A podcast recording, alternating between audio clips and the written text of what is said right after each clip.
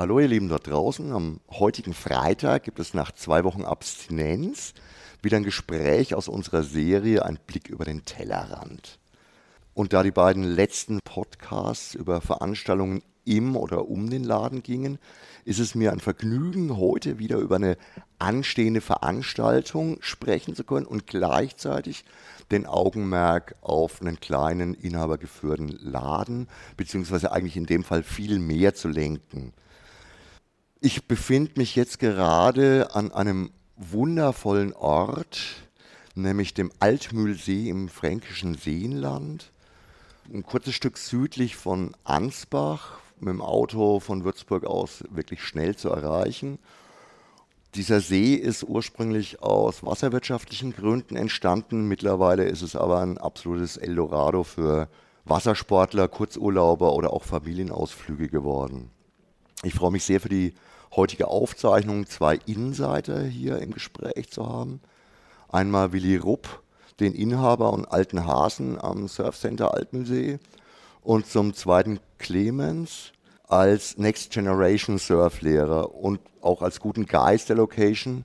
Hallo Willi, hallo Clemens. Servus Gerd, schön, dass du mal wieder da bist bei uns. Moin Gerd. Ja, es freut mich wirklich total, dass wir diese Dreiergruppe jetzt hier ermöglichen können. Eigentlich ist ja hier schon ganz schön was los. Also ich habe es die ganze Zeit gesehen, immer was zu reparieren, zu flicken und gleichzeitig auch dadurch, dass Osterferien sind, auch einen bunten Verkehr, bunten Frequenz. Also ihr müsst euch jetzt loseisen. Insofern wirklich vielen, vielen Dank. Wenn wir jetzt hier vom Surf Center Altmühlsee sprechen, dann hat es möglicherweise für ein paar Leute, die so alte Säcke sind wie ich, auch so den Touch 80er Jahre Windsurfen, Stehsegeln, wie es damals hieß. Aber der Sport hat sich ja über die Jahrzehnte immer wieder komplett neu entwickelt, komplett verändert. Da sind ganz neue Ableger dazugekommen, wie das Kitesurfen, das Stand-up-Paddeln und jetzt ganz neu auch das Wingen, das Wingfoilen. Der Willi ist, obwohl er sogar noch ein paar Jährchen älter ist als ich, der Hammer, wie er immer am Puls der Zeit ist. Der hat nämlich sein Winterquartier in Kapstadt und trainiert da mit den Pros zusammen und deswegen ist er bei allen Wassersportarten immer mit der Nase absolut vorne dran. Willi, erzähl doch mal ein bisschen was über das aktuelle Wingfoilen. Ja, das Wingfoilen, das hat uns eigentlich erstmal gar nicht interessiert. So, wie man das erste Mal so einen Wing gesehen hat, dann hat es noch ein bisschen komisch ausgeschaut. hat sich aber dann relativ schnell ergeben, wie wir den ersten in der Hand gehabt haben und das relativ einfach geht zu fahren damit.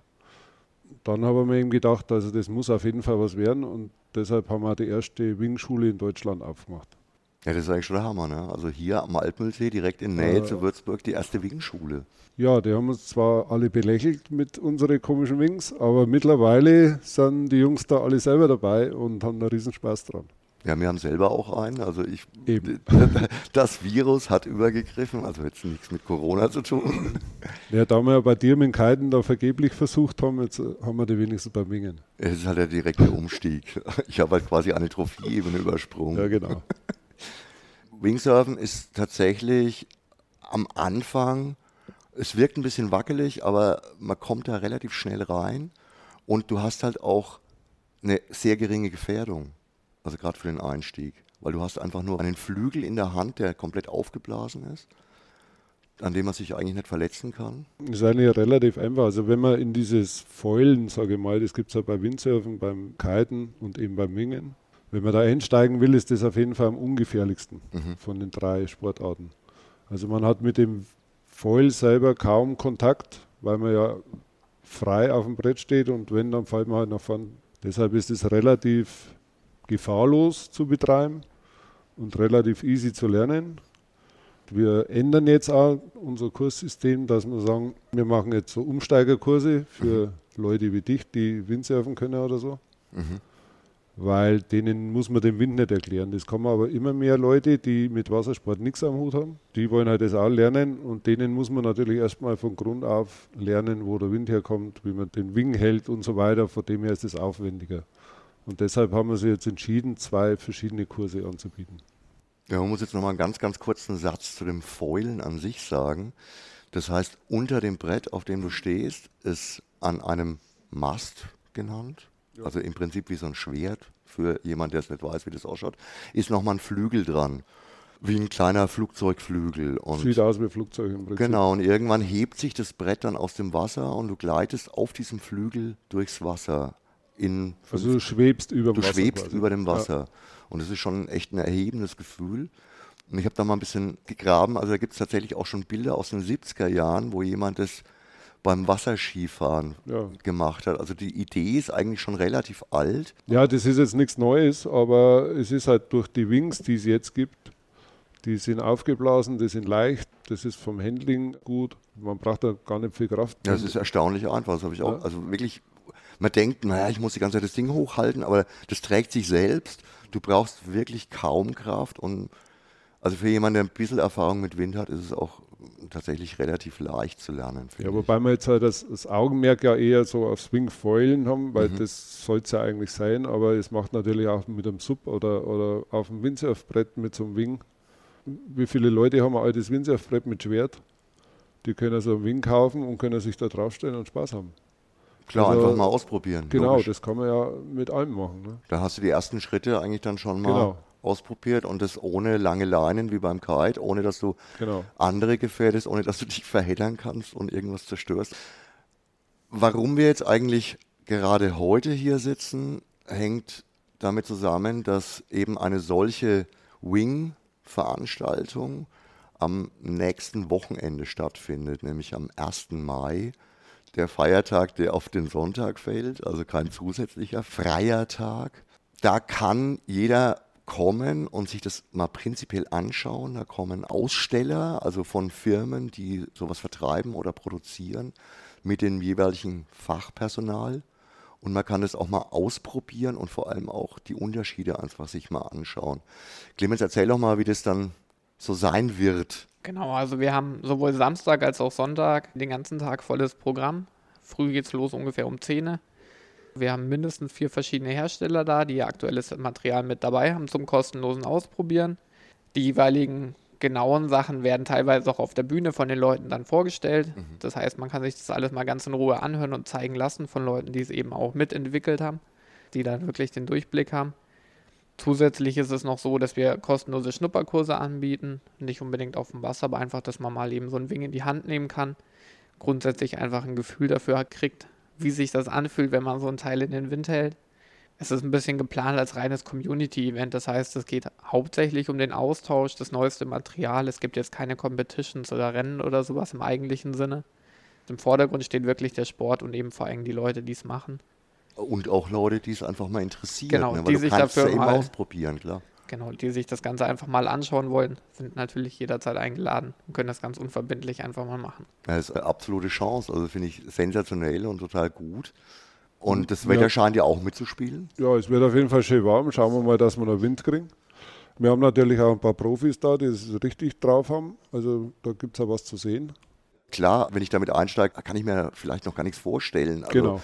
Ist ja dann auch schön, es direkt vor Ort mal zu sehen, also die Materialien zu sehen und auch das Ergebnis. Wie das ausschauen soll, Wie es das funktioniert, funktioniert. genau, klar. Genau. Okay, jetzt haben wir direkt am kommenden Wochenende tatsächlich ein solches Event, das sich auch hervorragend dazu eignet, um einfach mal sich sowas anzuschauen, um einfach mal da reinzuschnuppern. Aber ihr macht ja übers ganze Jahr durchaus auch mehr Events und es gibt eigentlich für jeden was, also in allen, in allen Bereichen, die es so gibt, also inklusive dem Superlot oder Sapperlot oder wie auch immer ihr es wirklich aussprecht, wo es um, Fränkisch halt Sabberlot. wo es ums Stand-up-Paddeln geht. Ist auch eine total witzige Sache, war ich auch schon dabei. Du, Clemens, organisierst da ja auch immer total viel in Bezug auf diese Events. Du bist ja ein bisschen so die Next Generation. Du bist selber Surfer und auch Winger und auch Kiter. Mittlerweile schon, ja. Du kannst da auch aus dem Vollen schöpfen, voll mit dabei. Du bist auch der gute Geist der Events. Erzähl doch mal ein bisschen was über andere Sachen auch, die ihr da so macht. Wingsurfen dominiert schon mittlerweile auch unsere Events, zumindest wenn es um die Anzahl geht. Okay. Das heißt, wir haben jetzt eben hier die Wing Days am 30. April, 1. Mai, kommende Woche. Einen Monat später direkt haben wir das nächste Wing-Event. Da organisieren wir mit einem Partner zusammen, also Starboard ist da bei uns zu Gast. Bietet auch Kurse an, Mhm. wenn man sagt, man will in das Ganze einfach mal reinschnuppern, das Ganze ein bisschen kennenlernen. Den krönenden Abschluss der Saison bietet unser größtes Wing-Event der King of the Wing. Okay. Da haben wir dann auch mit Rennen, mit Freestyle Competition. Das heißt, sowohl zum Mitfahren wahnsinnig spektakulär, aber auch wenn man einfach am Ufer sitzt und sich das Ganze mal anschauen möchte. Wir haben auch da wieder viele Hersteller vor Ort mit dem neuesten Material. Das heißt, man kann auch da wieder alles ausprobieren, wie man gerade Lust und Laune hat. Dieses Jahr haben wir vom 1. bis zum 3. Oktober sogar. Das heißt, wir haben sogar drei Tage mit dem 3. Oktober noch als Feiertag dazu.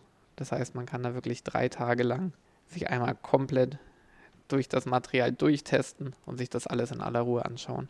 Du hast hier halt echt auch eine absolut perfekte Location. Also wie gesagt, es ist auch für Würzburger unglaublich leicht zu erreichen. Du fährst eine gute Stunde, würde ich sagen. Du hast Gastro direkt vor Ort, du hast hier einen Shop direkt vor Ort, du hast hier eine Schule für alle Bereiche des Surfens, ob das jetzt Suppen, ob das Windsurfen ist, ob das Kitesurfen ist oder eben auch Wingsurfen ist.